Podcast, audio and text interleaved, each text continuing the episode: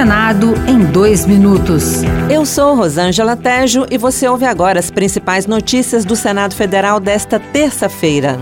A Comissão de Direitos Humanos aprovou o requerimento para esclarecer as declarações do presidente Jair Bolsonaro sobre o encontro com adolescentes venezuelanas de 14 e 15 anos em São Sebastião, no Distrito Federal. Autor do pedido, o senador Fabiano Contarato, do PT do Espírito Santo, afirmou que as declarações feitas pelo presidente da República são de extrema gravidade. O objetivo da audiência é debater e esclarecer as declarações do presidente da República, Jair Bolsonaro, que afirmou em entrevista ao canal do YouTube Paparazzo Rubro Negro que durante um passeio de moto na motociata pela comunidade de São Sebastião, avistou meninas de 14, 15 anos e que, aspas, pintou um clima e, e depois é, foi até a casa delas.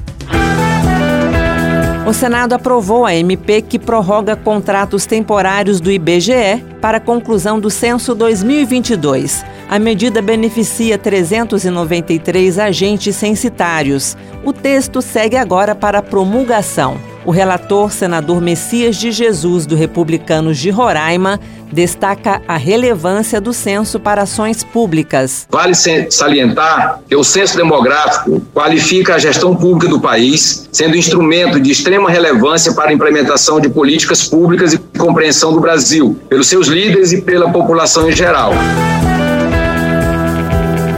Outras notícias sobre o Senado estão disponíveis em senado.leg.br barra rádio.